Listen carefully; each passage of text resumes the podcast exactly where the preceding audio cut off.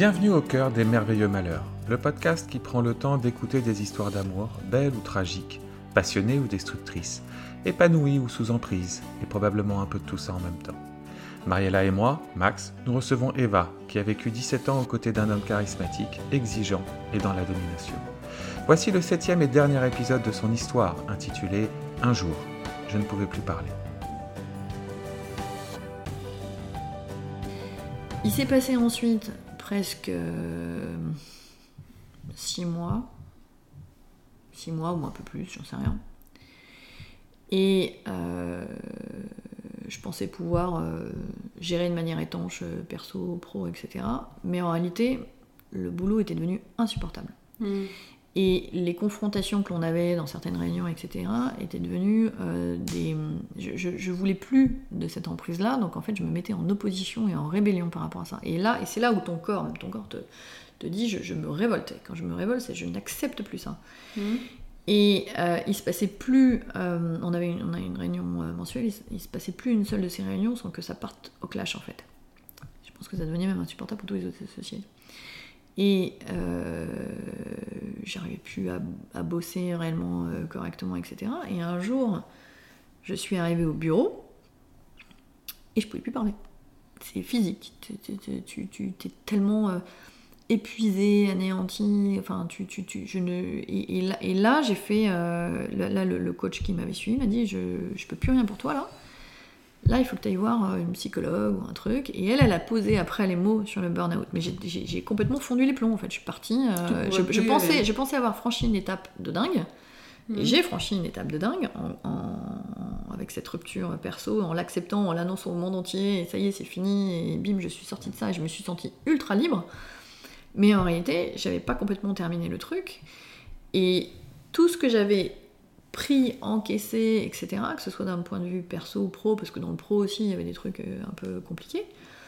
Et ben en fait, je me suis pris en pleine figure. Je me suis pris en pleine figure, et à un moment, mon, mon corps m'a dit, bah en fait, stop, stop, mm. stop, stop. Et, là, tu, je, devenais débile, en fait. Je pouvais plus rien faire, j'arrivais plus à parler, je pouvais plus articuler jusqu'au jour où il n'y a plus aucun son qui sortait de ma bouche.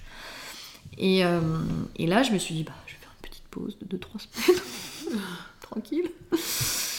Euh, et une de mes associées m'a dit Non, mais attends, on te reverra pas avant la fin de l'année en fait. Euh, mais c'est pas grave.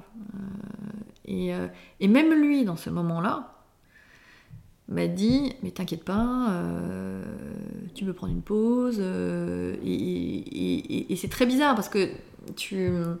C'est à la fois quelque part un élément qui t'a mis dans cette situation-là, mais il est aussi toujours là un peu pour te sauver, donc c'est très compliqué quoi.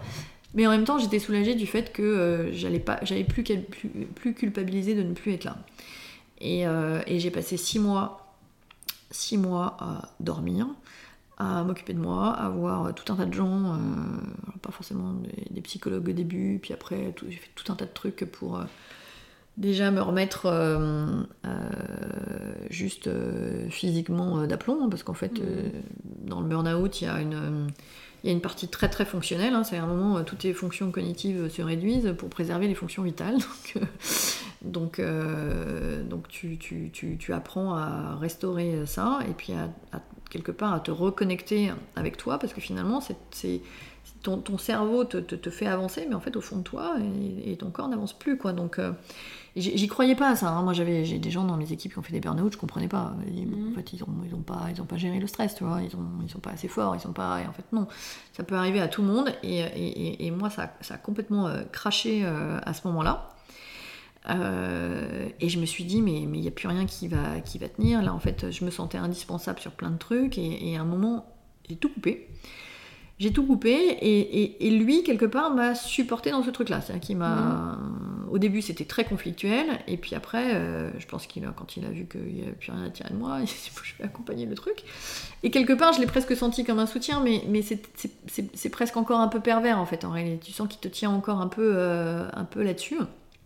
Et, euh, et moi je me sentais au début mal de tout ça. Et finalement je pense que c'est le plus, le plus grand cadeau que la vie m'ait offert, hein, même si euh, c'était euh, pas simple, mais juste cette énorme claque dans la figure pour me rendre compte de ce que j'étais, euh, de ce que j'avais accumulé, et c'est à ce moment-là que j'ai réalisé que mon côté euh, Wonder Woman, euh, bah, en fait, je m'étais quand même imposé des trucs qui sont, euh, bah, qui sont démesurés par rapport à ce qu'on.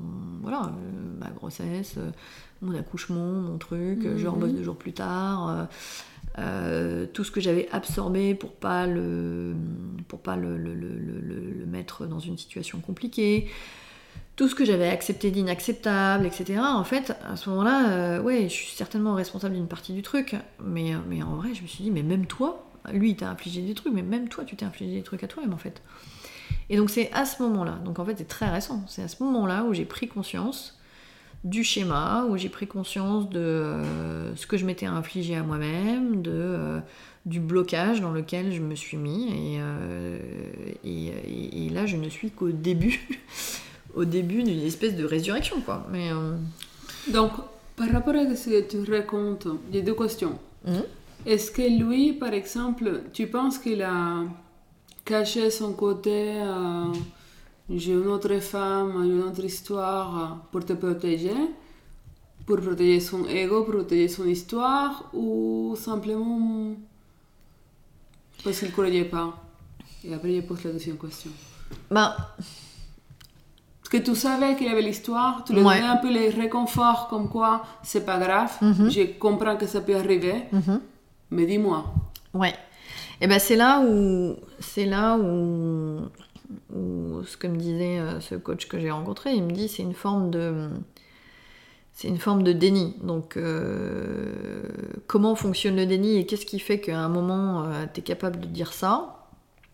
Est-ce que c'est parce que tu as envie de protéger l'autre? Est-ce que c'est parce que tu te protèges toi? Est-ce que c'est parce que tu perds l'emprise? Euh, Là, je saurais pas le dire en fait. Je suis pas, je sais pas. D'accord. Tu comprends pas ce qui s'est passé dans sa tête? Non, je comprends pas. Et à la rigueur, euh, aujourd'hui, je préfère comprendre ce qui se passe dans la mienne pour avancer moi. Et je pars du principe que voilà, lui, il a son truc à lui. Il faut qu'il le gère lui. Et je vais pas chercher à comprendre parce que c'est trop. C'est, ça va pas me faire avancer en fait, plus que ça. Je comprends. Mm. Et donc, du coup, toi, par exemple, dans cette période dans laquelle tu savais qu'il y avait d'autres histoires, est-ce qu'à aucun moment tu t'es dit, ok, je vais voir mes histoires aussi? Bon, c'était confinement. Euh, euh, non, enfin, je, je, m'étais pas mis dans cette situation-là. Et tu vois, même après, quand on, quand on a euh, rompu, je pense que j'ai mis six mois à me rendre compte que j'étais vraiment célibataire et que en fait euh, je pouvais un peu vivre ma vie quoi. J'ai mis du temps, j'ai mis un, petit temps de réaction. Donc du coup, tu es resté fidèle à lui quand même. Tu n'as jamais, jamais, rencontré quelqu'un J'ai eu, hein? j'ai eu trois occasions de pas être totalement fidèle. Mhm. Euh, bon, c'était euh, des opportunités que j'ai saisies à un moment, mais parce que c'est arrivé comme ça. Et je me suis déstressée sur le sujet en me disant que bon, euh, il y a eu 18 ans de. donc c'était mm. pas bien grave. Mais euh, j'étais pas encore dans cette mécanique-là parce que même moi, je me sentais. Enfin, quand tu es pas bien avec toi, t'es pas capable de rencontrer des gens en fait. Même, euh, même si c'est juste des trucs passagers, en fait, j'étais pas j'étais je n'avais pas envie en fait. J'étais pas pas du tout dans le mood. J'entends mm. mais, mais par exemple des choses passionnelles. Tu rencontres un mec ou tu inscrit dans les applis genre vengeance alors je me suis inscrit sur les applis et je me suis désinscrit euh, moins quatre fois de suite. Tu vois je me suis dit oh, c'est pénible ce truc. Mm. je me suis inscrit désinscrit inscrit désinscrit. Mais euh, et puis après je me suis inscrite et puis j'ai dit bon allez euh, je vais jouer le jeu à fond et là, j'ai rencontré plein de gens, mais comme je te le disais, euh, c'est, je, voilà, j'ai, je me suis dit, c'est, l'occasion de m'ouvrir à d'autres personnes, de rencontrer des gens euh, d'autres univers, d'autres cercles. Mhm. Euh, donc, j'ai ressenti une, forme de, de, liberté retrouvée, tu vois. Je culpabilisais vis-à-vis de personne, et puis même moi, en fait, je retrouvais une, une forme d'envie de rencontrer du monde mais je me suis jamais mis en tête de retrouver euh, quelqu'un d'autre pour une relation. Euh, c'est juste, euh, c'est bon, là, j'ai donné pendant, 18 ans, j'ai juste pas envie. Ouais. J'ai juste pas envie. Mais j'ai mis du temps, j'ai mis 6 mois avant, de, avant juste de réaliser que. il y a eu ce moment vraiment un peu clé de je le dis aux autres, et ça, ça a été une, une libération intérieure, mais entre le moment où tu le dis et le moment où tu actives le truc en te disant bah, ça y est, je vis ma vie et je vais voir, je vais voir d'autres gens, euh, bah, il, il, se passe un peu de temps. mais il dit plutôt dans les côtés passionnels. Ton, ton mère toi, un mec, et ça fait quelques années euh, que peut-être il n'est pas tout à fait là. Ouais. Peut-être tu as envie de vivre d'autres histoires qui te sortent un peu de cette boucle qui est un peu. euh, J'ai rien revécu de passionnel. J'ai vécu des trucs très drôles et très fun, mais Mhm. rien de passionnel. D'accord. Non, non, jamais. Moi, j'ai deux questions aussi. Euh, la première, c'est qu'est-ce que tu souhaites pour la suite? Ah, bah alors ça, je ne sais pas encore, mais tu que je baguette magique, tu disais qu'est-ce que ça, j'ai c'est envie de la me question souhaiter de merde, j'en sais rien. Euh, Je te remercie. je prends ça comme un compliment. Non, pour l'instant, en fait, dans ce, dans, dans ce chemin-là, j'estime que euh, euh, je suis sortie de l'emprise perso. Parce que là, il n'y a, quasiment plus rien sur lequel il peut m'atteindre. Et, euh, et j'ai retrouvé une forme de, de confiance en moi, que Mhm. finalement tu perds. Euh, j'ai euh, j'ai euh, ouais une, une- une confiance en moi je me sens euh, ultra à l'aise dans mes baskets de célibataire Euh, je me sens euh, jolie désirable je, je suis hyper à l'aise avec ça ce qui Mhm. n'était pas forcément le cas avant hein. tu, tu Mhm. finis par te dévaloriser toi-même et euh, t'es tellement mal avec toi-même que tu, tu t'as plus euh, t'es, plus tu t'a- t'a- t'attires pas les gens quoi t'es- tu, Mhm. tu peux pas donc ça ça ça beaucoup plus à l'aise avec mon corps avec plein de choses euh, c'est ça a été un, un vrai euh, un vrai changement mais pour autant euh, pas prête à redonner de la place pour une, euh, une relation euh, plus stable. Un, parce que tu te dis, bah en fait, je suis restée quand même 18 ans avec quelqu'un. Euh, moi, j'ai pas connu l'ère des apps avant parce que c'était quand même il y a longtemps. Donc on va peut-être quand même euh, en profiter. Donc je me sens comme une adolescente qui redécouvre Oui. plein de trucs. Et ça, c'est plutôt très très fun. Euh, et ça, c'est drôle. Mais, et, mais en revanche, euh, je- j'ai conscience que d'un point de vue pro, je suis encore dans une zone euh, fragile où il y a une emprise possible. Et donc mon focus d'aujourd'hui, il est là-dessus en fait. Et je ne bosse que là-dessus. Et je sais que je vais passer cette même étape qui est hyper compliquée pour moi parce que finalement, euh, avec du recul, je pense que j'ai mis 4-5 ans à me séparer de lui d'un point de vue perso. C'est-à-dire qu'à un moment où j'avais quand même euh, conscience que ça ne pouvait pas euh, durer comme ça parce que c'était destructeur pour moi mais où j'avais une, une peur panique de lâcher le truc parce que tu as l'impression que, que, que tout va s'effondrer en fait, au moment où tu te sépares. Et puis le moment où tu te sépares, tu te dis, bon, pff, en fait, euh, c'est bon, j'ai pas sauté dans le vide, tout va Mhm. bien et je me sens même dix fois mieux. Donc le fait de l'avoir vécu une fois fait que je suis persuadée que ça va se passer exactement de la même manière pour le pro. Mais je suis exactement dans la même phase euh, d'incertitude où euh, bah voilà, la peur est réelle, mais le danger euh, n'est pas là en fait. Mais c'est juste que j'ai- un peu la trouille. Donc je sais que je suis dans cette phase-là et je sais que je vais me dire exactement la même chose, peut-être dans un an, ou peut-être dans six mois, peut-être dans trois, j'en sais rien. Deux, mais pourquoi t'as as eu aussi peur en fait? C'était quand même super facile. C'est comme ça, je, je- c'est comme ça. Et donc là, je, je- le, le seul travail sur lequel je me suis focalisée, c'est essayer d'éliminer ces peurs complètement irrationnelles Mhm. et de redéclencher le même process dans un truc pro parce que, euh, bah, objectivement, vu de l'extérieur, bah, c'est quand même toxique. Et même si j'arrive à composer avec, comme j'ai réussi à composer avec avant euh, dans le perso, en réalité, il faut, faut- faut que je fasse durer cette phase le, le moins longtemps possible. Donc je suis focalisée que là-dessus. Donc, dans mes relations avec les autres, je suis pas du tout en train de chercher la relation stable, etc. Parce qu'en fait, mon focus, pour l'instant, il est là-dessus. Parce que j'ai pas terminé le truc. J'ai pas terminé oui. ça. Parce que je sais qu'une fois que j'aurai terminé ça, à ce moment-là, je serai bien avec moi-même sur toutes mes dimensions, je pourrai me développer sur un autre truc et je serai à l'aise, et j'aurai euh, à ce moment-là la place ouverte pour pouvoir donner un verre d'eau à une autre personne qui me donnera à son tour un verre d'eau. Voilà, pour reprendre l'image d'un bocal euh, rempli d'eau. Excuse-moi. Bah, du coup, je me permets ma deuxième question. C'est si, si tu pouvais te, te- euh, avec toute l'expérience que tu as, Mhm. tu recroises la personne que tu étais à 25 ans. Si tu avais une chose à lui dire, elle va rencontrer ce mec. Elle va vivre ce que tu as vécu. Si tu as, si une chose à lui Eh à ben lui c'est très dire. compliqué. C'est très compliqué parce Mhm. que si j'en suis là aujourd'hui, c'est parce que j'ai fait ce chemin et je reviens sur ce que j'ai appris très récemment, c'est qu'en réalité, tu fais ce chemin-là parce que tu as besoin dans ton développement de, revivre ce truc-là. Et c'est parce que tu l'as vécu que tu vas en prendre conscience et que tu vas t'élever. Et si tu ne le revis pas, je suis pas sûre d'arriver là où je serais arrivée aujourd'hui. Après, j'aurais certainement pu raccourcir ce temps-là. Donc, je, je- je- finalement, euh, je me dis, bon, ok, pourquoi ça m'est arrivé à, à 43, à 44 ans et pourquoi ça m'est pas arrivé à 25 ans, tu vois, j'aurais gagné du temps. Mais en fait, c'est comme ça. Donc, en fonction de, ce pourquoi on est venu sur Terre, hein, voilà, on a besoin de vivre cette expérience-là parce qu'on a besoin de, voilà, d'expérimenter quelque chose. Et quand on l'aura expérimenté, à ce moment-là, on pourra passer à un autre espace. Et, voilà, et donc je le prends comme ça. Et à cette fille de 25 ans, tu sais, il y a quelques années, euh, je me suis envoyé un mail, un truc qui s'appelle euh, euh, Future Me, je crois. Tu t'envoies un mail dans le futur. Mhm. Vous connaissez pas ce truc-là? Ouais. Entendu parler. Et il y a longtemps, je me suis envoyé un mail que j'ai reçu, euh, je sais pas, 2-3 ans plus tard. Et dans ce mail, j'avais écrit Si tu n'es pas heureuse dans la vie que tu as, change de vie. Si tu n'es toujours pas heureuse à ce moment-là, change de vie. Je l'ai pas C'est fait. fort. Mais je l'ai pas fait. Mhm. Et j'ai encore mis du temps. Mais j'avais déjà conscience de ça en fait. Mm. Euh, donc, je.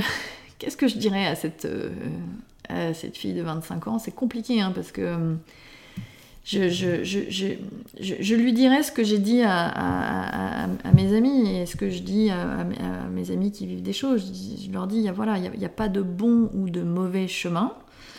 Il y a celui que tu vas choisir de prendre et tu vas prendre le temps qu'il te faut euh, pour le prendre et, et, et ce truc-là te construira. Mais si, si- si un élément extérieur te dit, euh, bah voilà, tu, tu- tu as un piège ici, il faut que tu l'évites, passe par là, tu vas pas apprendre. C'est comme dans le boulot. À chaque fois que moi, à chaque fois que j'ai voulu euh, dire à mes équipes, attention, là, je sais les 40 embûches que tu vas te prendre et je vais t'expliquer de A à Z comment les éviter.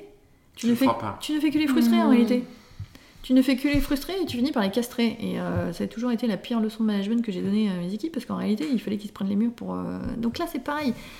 Je, je lui dirais plutôt. euh, je lui dirais, voilà, écoute, éc- écoute les signes que t'envoient tes émotions, ton corps, et arrête de penser juste avec ta tête. C'est peut-être le seul conseil que je lui donnerais. Parce que peut-être qu'il y a des signaux que tu pourrais voir plus vite. Eva, Voilà. aujourd'hui, par rapport à la fille de 24 ans, euh, 2004, pardon, je sais pas quel âge tu avais 2004. 25, 24, 25, un truc comme ça. Voilà. 25. Tu disais que tu te décrivais comme une fille fragile. Aujourd'hui, tu te décri- décrirais comment Ah bon, aujourd'hui, je suis beaucoup plus forte que- qu'en 2004. J'ai encore euh, certainement des zones de fragilité, mais. euh, mais. euh, mais. Mais, je dirais que. euh, Et les conseils que tu donnerais à toi en 2004 je dirais d'être plus à l'écoute. Plus à l'écoute de ce qui se passe. euh, émotionnellement et à partir du moment où, où tu sens que tu es, désaligné, euh, imagine les différentes options que tu pourrais avoir. Et surtout, je pense que ce que je, ce que je, ce que je ressens aujourd'hui, c'est que je, bon, je suis plus à l'écoute de moi, mais je suis beaucoup plus à l'écoute des gens qui m'entourent en fait. Et Mhm. euh, c'est vachement important de, de... À partir du moment où tu vas te sentir... euh, à partir du moment où tu lèves tes protections, Mhm. tu euh, donnes de l'espace pour l'échange avec les autres. Oui, ça c'est Et, et tu te rends compte à quel point les autres vont aussi t'inspirer en réalité. Mhm. Et, euh, et je suis beaucoup plus à l'écoute de ça. Et je pense que le fait d'avoir fait tomber quelques barrières euh, fait aussi que les gens viennent plus facilement vers toi. J'ai- c'est assez flagrant. Je moi, enfin, moi qui ai toujours été une, une fille plutôt introvertie, etc., en fait, plus tu vas mettre des barrières, et moins les gens vont oser te voir. Mhm.